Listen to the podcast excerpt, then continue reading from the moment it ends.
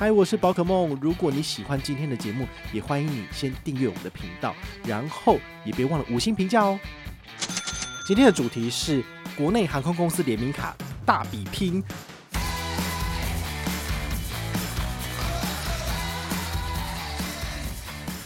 唯一能够拿到这么优的里程的，我看了不起，大概就是你要用 Cube 卡，哦，这 Cube 卡才有办法去做到这个免费，然后三趴以上的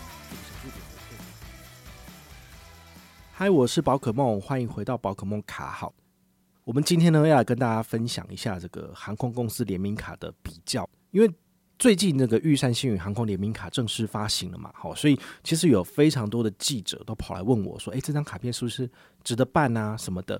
那一些比较有在认真做功课的记者，他可能就会把航空公司的联名卡拿起来做比较一下。但你知道吗？其实国内有三家航空公司，星宇航空。中华航空跟长荣航空，那这三家航空公司呢，跟了四家不同的银行或者信用卡业者来推行联名卡，总共的卡数居然有来到十四张。我想说，你这十四张卡片到底要怎么去做比较啊？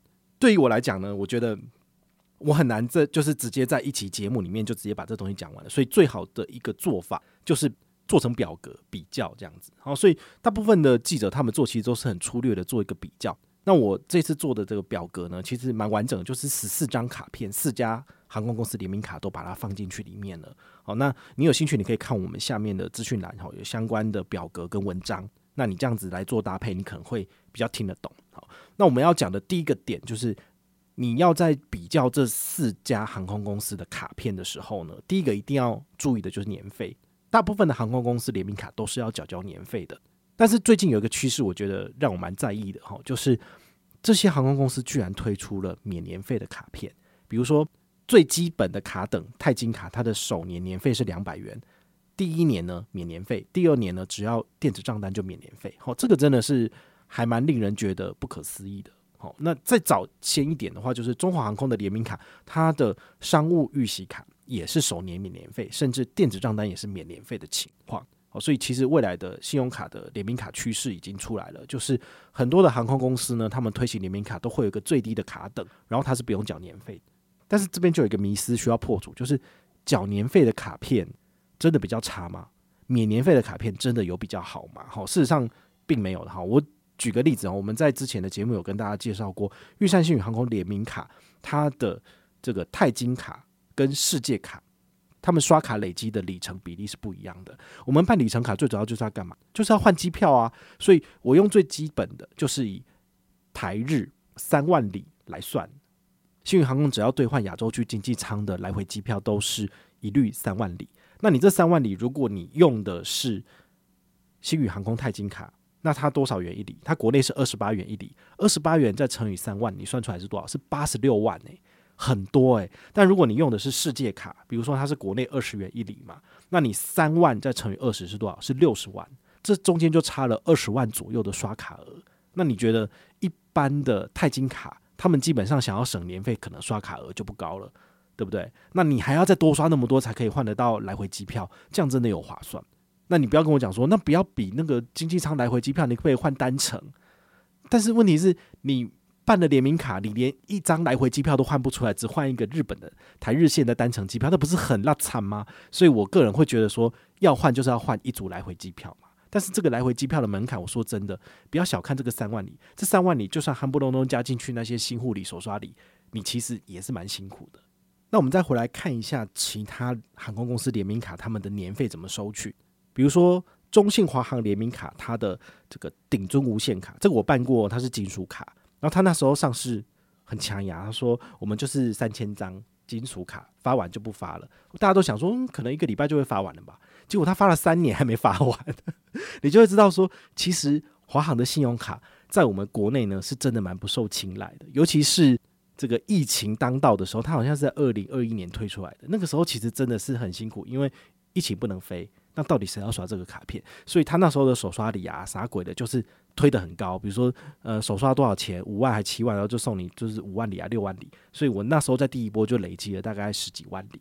然后后续他有一些推荐活动什么的，就是几千里、几千里，我就慢慢累积。所以后来我账上到我就是第二年哦，出年费要减掉顶住无限卡的时候，我账上的里程已经来到二十万里。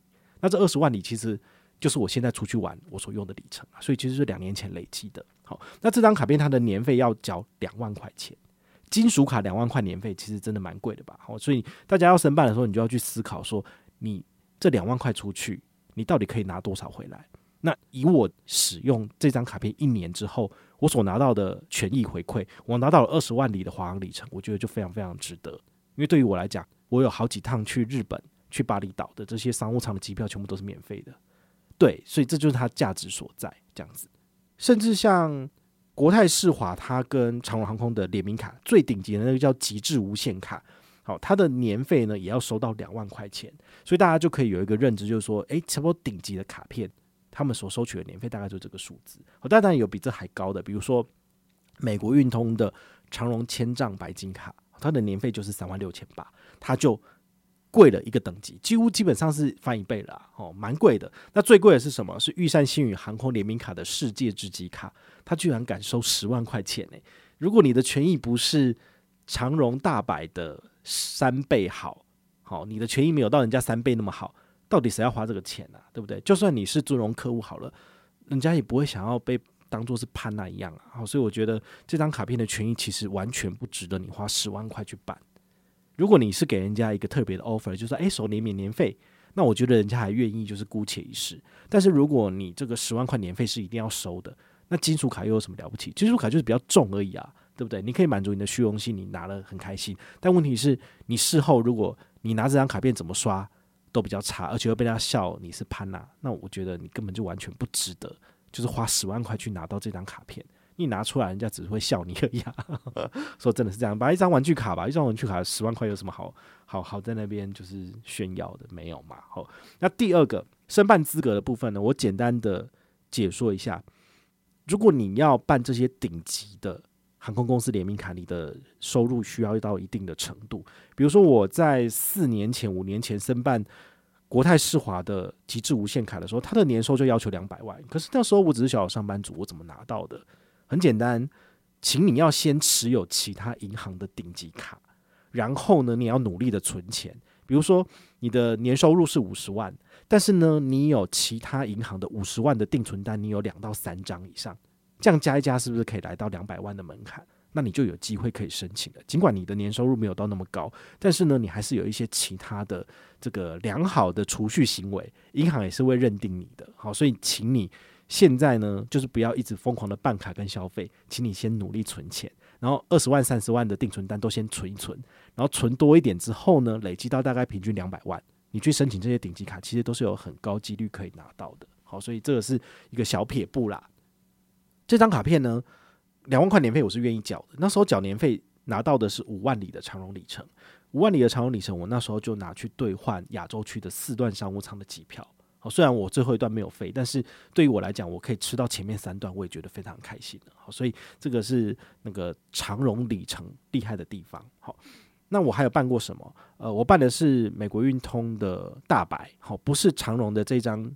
千丈白金卡，但其实他们的权益差不多，差不多。唯一的差别就是在于，他所刷卡累积的不是积分，而是长荣里程。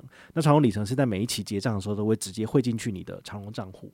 好，所以这是中间不一样的地方。好，那你的里程呢？只要进去长荣账户，就会倒数三十六个月内会过期。但是如果你办的是大白，你的积分就是会一直累积到你的账上。那你只要大白有效，或者是你家办的小白一直有效，你的积分就不会过期。我觉得这个是蛮不错的一点。那这次玉山星宇航空联名卡，我办的是世界卡的等级。虽然说它要年费三千元，但是五月三十一号前申办，它是不用缴年费的。好，所以对于我来讲，我就是多了一张收藏卡。好，那呃，既然它不用缴年费，其实你要不要刷它，其实都无所谓了。好，我我必须要想的是，如果你是玉山旧户，你也跟我一样，你办了世界卡，那你要思考的点就是，你到底要不要刷八千八百八十八元拿到新护理五千里？你如果拿了五千里，你就要去思考，你是不是要换一个单程的这个台日机票就好，或者是你去那个呃越南啊，或是泰国之类的机票。因为如果你要换到来回机票的话呢，三万里你扣掉五千里之后，你是不是还要累积两万五千里？那这两万五千里，你在国内刷二十元一里，你就是得再刷五十万就对了。你想想看，你一个月能够刷多少？一个月如果要刷刷到四万多元，那你一年才能够刷到五十万，等于是它会完全排挤你其他的信用卡的刷卡消费，你只能够死命的刷这张卡片。对，所以这是你要去思考的。如果你平常都已经有规划好你的网购要用什么卡啦，然后你的吃饭要用什么卡啦，你再办这张卡片再下来刷，你只要一刷下去，你就被限制住了。说真的，不然的话呢，你明年出年费你减掉之后，你这五千你放在账上，你还是啥屁都不能做啊。对啊，因为你五千你能够换什么东西？好，所以你就必须要去思考说，你办了这张卡片，如果真的是玩具卡，你就一秒都不要刷啊。如果你确定要入坑的话呢？反正你就是要得刷五十万以上啊！说真的，这是很恐怖的。但是大家都不知道，大家都觉得啊，我就是要这一张限量卡，反正它免年费。但是你免年费之后，你就会刷，你刷了之后呢，你就入坑了，然后你就很难爬出来了。那不然的话，真的就是你刷的这些里程啥屁都没有用，等于是都被玉山银行还有星宇航空赚走了。好，这是你要特别注意的。那再来刷卡累积的比例的部分呢？哈，有一个趋势就是，如果你是越高等级的卡片，你的刷卡累积的比例呢就越好。那一般而言的话呢，大概都是国内二十元一里，已经算是不错了哦。那比较好一点的，像呃中华航空的顶中无限卡，它就是国内十八元一里，好，这个低于一字头的，其实都算是很不错的表现了。但是有鉴于华航的里程真是越来越烂哈，所以我真的觉得，你如果要办华航联名卡，你真的要想一下，不是只是刷卡累积的这个里程数字漂亮就够了，重点是你可不可以换出机票啊？啊，如果它现在越改越差的话，你真的是呃连外站也开不了了。然后很多事情你都做不到，你就会觉得说啊，那我累积这干嘛？就是没有用啊！天河联盟会被大家笑成是乌合联盟，原因就是这样子。好，那像比较好一点的，像玉山的世界之极卡，哈，这个就是要年收六百万以上的人才办得到嘛。哦，它的累积比例国内是十五元一里，就非常的漂亮。唯一能够拿到这么优的里程的，我看了不起，大概就是。你要用 Cube 卡了，好，这个 Cube 卡才有办法去做到这个免年费，然后三趴以上的这个小数点回馈呢，就有机会可以拿到这么低的里程数，不然的话是不可能的。国泰世华的话呢，它的长荣航空联名卡就是最优是二十元一里，好，所以二选一里其实算是一个比较均标的部分。那除了国内的里程数是这样子以外，国外的话大部分都都会压到十元一里左右。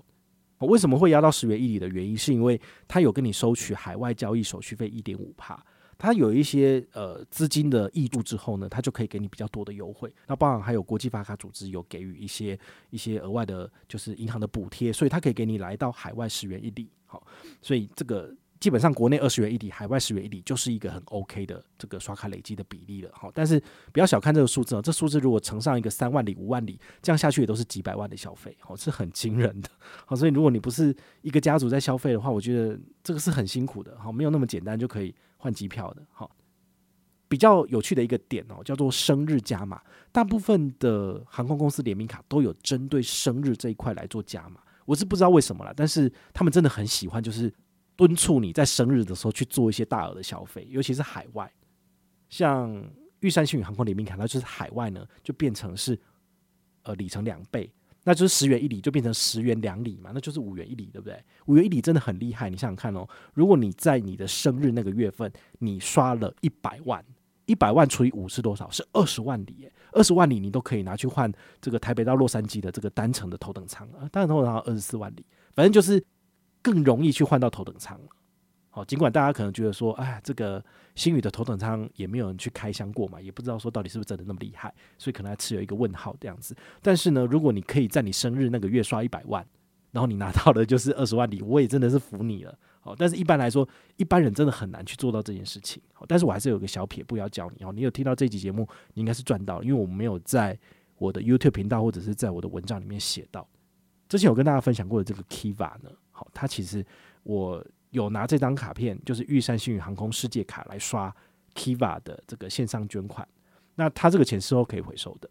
那它是属于海外一般交易，是符合资格的。所以呢，你可不可以在你生日那个月份呢？然后你在人家的平台里面捐一百万？没有啦。好，你可以去设想一个数字，比如说你想要拿到的是三万里的经济舱，那你扣掉他的这个新卡首刷里给你的是五千里嘛？刷八八八八给五千里。你是不是还要累积两万五？那你这两万五，如果你把它除以五元一里，你大概再刷个多少？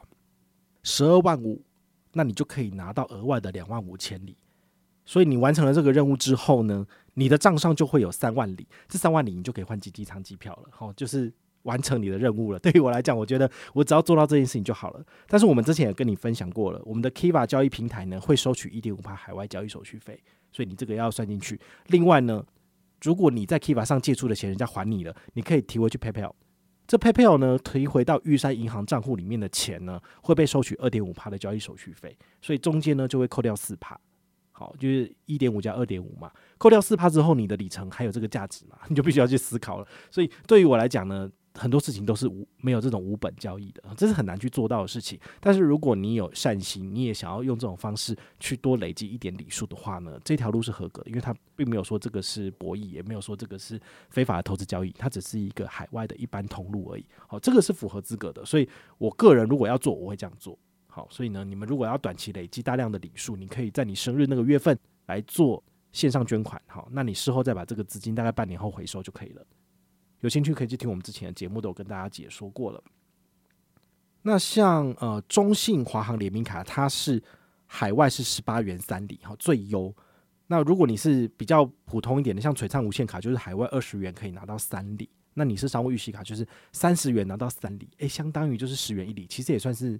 蛮不错的，大家就可以呃呃搭配你的生日那个月份来做消费。那长荣体系的部分啊，他们所做的加码是比较特别，叫做生日当月来搭乘长荣的航班，那么这个航段呢，你就可以拿到百分之一百的加码。这是什么意思？就是如果我是比如说我是八月份生日，然后我在八月份呢买了一张机票从台北到泰国去玩，那台北到泰国它的这个飞行距离大概是三千多迈。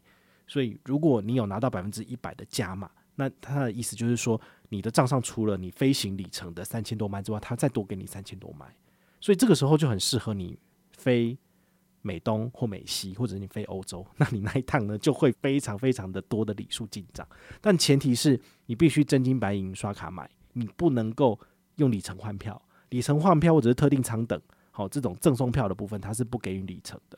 因为你一定要里程进账，它才有办法帮你做 double 的部分，所以它其实也是蛮蛮高的限制。因为你平常小资族，如果你根本就没有那个钱要飞出国的话，你怎么可能在你生日的那个月份，然后还飞那么远出去玩？然后这有非常非常多的限制。我个人觉得实用性就还好，好就还好这样子。好，那再来就是呃，很多的卡片都有所谓的新护理、新卡礼、续卡礼等等。我觉得这个大家就要自己比较一下。好。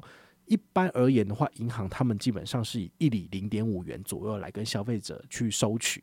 比如说，你拿了他的新户手刷礼，但是呢，你因为不合格的消费，所以你最后里程会被扣回来，对不对？好，但你可能里程已经换到账户里面去，已经用掉，它扣不到了。那玉山银行它的官网就有写，就是我们以一里零点五元的价格会帮你买回来，所以你就可以大概知道说，哦，在官方的内部评鉴资料里面，他会认为说。星宇的航空的里程大概一里是零点五元，好，这是他对消费者收费的价格，但事实上它的买价可能更低，可能是零点二或零点一，好，所以这中间的价差就是他可以赚的部分。你想想看，他给你的新护理，比如说你是世界之极卡的新护理，你刷五万，他给你的是五万里，但五万里的现金价值是多少？他如果是零点五来讲，就是两万五而已啊。那甚至他的续卡里，他只给你一万里，诶，一万里乘以零点五是多少？才五千块钱而已啊，对啊，怎么可能那么低？所以。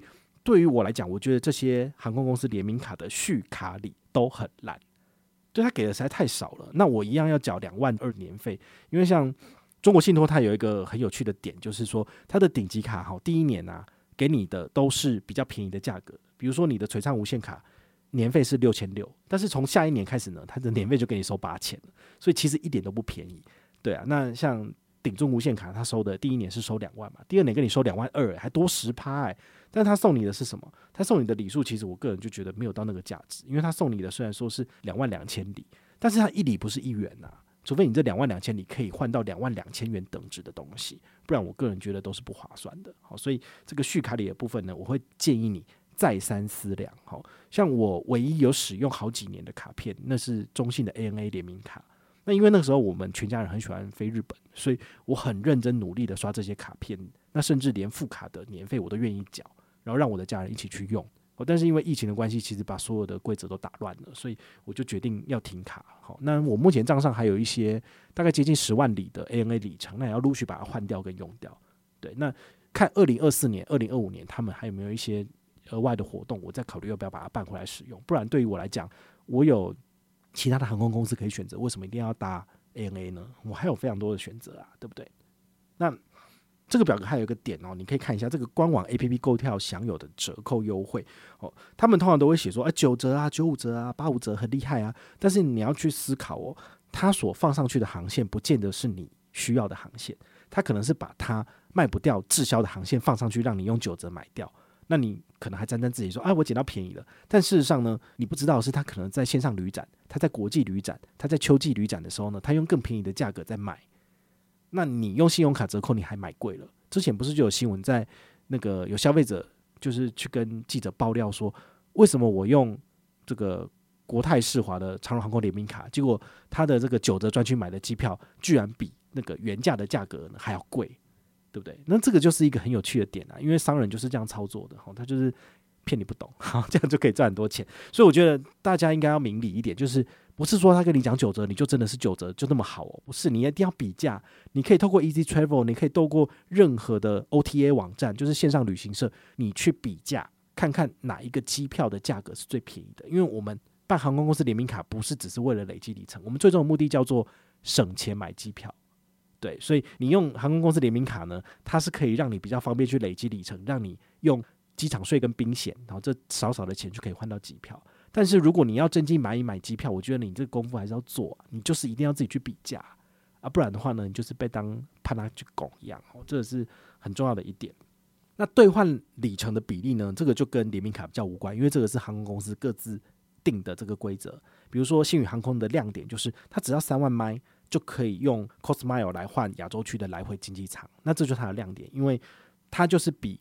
华航跟长荣少了五千里，那华航跟长荣它就是一定要三万五千里才能够兑换，所以这点真的是没办法，因为它就是需求这么高。好，那商务舱的话就不一样哦。商务舱的话呢，华航它现在要求的是六万里的里程，而且不能够开外站的，所以它只能够换来回了。好，换来回其实我个人觉得哈，它的吸引力就没有那么大了。所以你就算你的里程再便宜，你这样换其实都还是蛮蠢的。好，所以我可能接下来就会转而往长荣的方向走。长荣如果没有改差以前的话呢，它一样可以用五万里换亚洲区外站来回，所以它的四张商务舱机票是划算的。好，所以这边呢，我们就跟大家做了一个简单的 conclusion 结论，因为很多人都一直有在私下问我说：“诶，这个华航三二九里程改差了怎么办？怎么办？要不要逃之类的？”好，那我个人的做法就是，我已经没有再用华航的任何信用卡累积里程了。那我用的是国泰世华 Cube 卡小数点跟美国运通的大白的积分，这些呢都在我需要的时候把里程转进去我的户头，再来开票就好了。那平常呢，我在华航账上的里程数呢，尽快把它用掉就好了。好，所以我就不会有那种里程压在身上，然后换换都换不掉这个压力。哈，这个大家是需要去注意的。那再来呢，机场贵宾室、机场接送、旅行平安保险跟海外全程险，好，这些东西其实你在网络上都可以查到相关的资讯。那我呢，就是帮大家都整理好了，这个就是一翻两瞪眼的数字。比如说，你办了这张卡片，你可以用几次的机场贵宾室，哈，都写得一清二楚。那你去官网里面，只要看啊，对我要符合，比如说我买机票全额，然后还有团费的八成，我就可以去去使用，然后就不会被收取费用，那这是 OK 的。那机场接送的部分也是一样，不过机场接送有一个需要注意的眉眉角角，就是说，呃，像玉山的星宇航空联名卡，它是有针对它的不同的财富管理的等级。它有给予的这个次数是不一样的。那再来就是它的启动门槛也比较低。比如说你是那个往来达三亿资产的那个很厉害的，就是很高的那个非常非常私人银行的，那你只要有前一个月认刷一笔不限金额，你就可以直接叫机场接送了。但如果你是一般成员，像我的话，我根本就没有跟玉山往来放那么多钱，我不是他的财富管理会员，那我就得老老实实的刷机票全额，而且要买一万块以上，那甚至要在三个月以内。就是完成这个刷机票才能够叫机场接送。如果你是换票的话，势必是在比如说半年以后你才会启动这个飞行的嘛。好，那你可能就不符合这个资格了。所以你在刷机票以前，请你先把你手上所有的机场接送的卡片呢都拿出来，再一一的去看它的官网。我说真的，这没有人可以帮你，因为你问我，我也是要帮你查。各家银行他们的规则那么的复杂，我只能够跟你讲哦，大概就是一年送几趟，但是你得刷到多少。然后才能够启动这个免费的次数，你都还是要自己去看，因为我也不可能记那么多哈，所以这是大家要去注意的部分。像全程险或者是旅行平安保险这个东西，说穿了其实就是造福后代的。如果你的飞机失事，你死了，你可以拿到三千五到五千万，但也不是你用啊，还 是你的你的后代子孙在用嘛，好，你的父母或是亲友在用的，所以这个部分呢，你就是看看就好。而、啊、如果你是里程换票的话呢，请你要记得，就是自己要再额外加购，好，因为这个东西呢，就等于是呃，银行给你的这个权益你是吃不到，因为毕竟你不是机票全额，所以一定不符合资格。所以呢，如果真的出事了，你家人是拿不到这笔钱的，所以你还是要自己花一点钱去做保险，这样子。好，那像呃发卡组织这一块，我觉得蛮有趣的。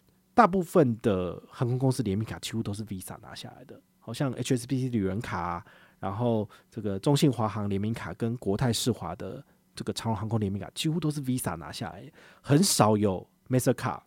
好，那这一次玉山银行呢，跟星宇航空还有 Mastercard 来做一个合作，我觉得这是一个。蛮不错的点，因为说真的，要有竞争才有这个油水嘛。如果永远都是 Visa 拿下来的话，它的权益只会越来越烂。但是如果越来越多人使用玉山星宇航空联名卡，Mastercard 它的权益越来越大的话呢，Visa 也会有点忌惮，然后它可能就会给得出比较好的优惠。所以我觉得这个东西还是要，就是大家都要平均多多使用。那这样子的话，它的市占率提高一点，相互抗衡情况之下，才有可能会有比较多的优惠出来啦。哦，是这个样子的。那还有一点你需要注意的就是说。这三家航空公司有没有隶属于不同的那个联盟？比如说华航的话，它就是天河联盟嘛，大家都说它是乌合联盟。那星空联盟就是国泰世华、长航空联名卡。长荣航空它在星空联盟，它的优点就是说，你可以拿长荣的里程去换其他的油航，比如说你可以换 ANA。好，那当然这样换比较不划算，大家通常都是会搭乘长荣航空的时候，把里程累积在 ANA，再用 ANA 的里程来换 ANA 的机票。或者是再回来换长荣的机票，感觉起来是比较划算的哦。所以那个长荣航空的里程呢，疫情前跟疫疫情后不太一样。